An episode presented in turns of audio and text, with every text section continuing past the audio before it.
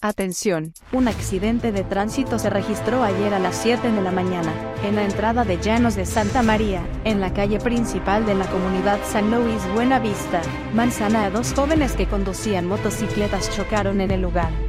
Uno de los conductores salía de Llanos mientras que el otro venía de San Luis Buena Vista.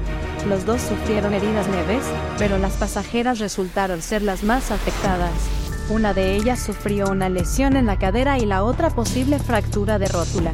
Les invitamos a ver el video en la descripción, donde una experta explica las lesiones de rótula. La pasajera más afectada fue Jessica Mesa, de la guardería CAI, que se encarga de seis niños de maternal. En total, son cuatro maestras las que atienden en dicha institución. Este accidente es un llamado de atención para que todos conduzcan con precaución y evitemos situaciones similares.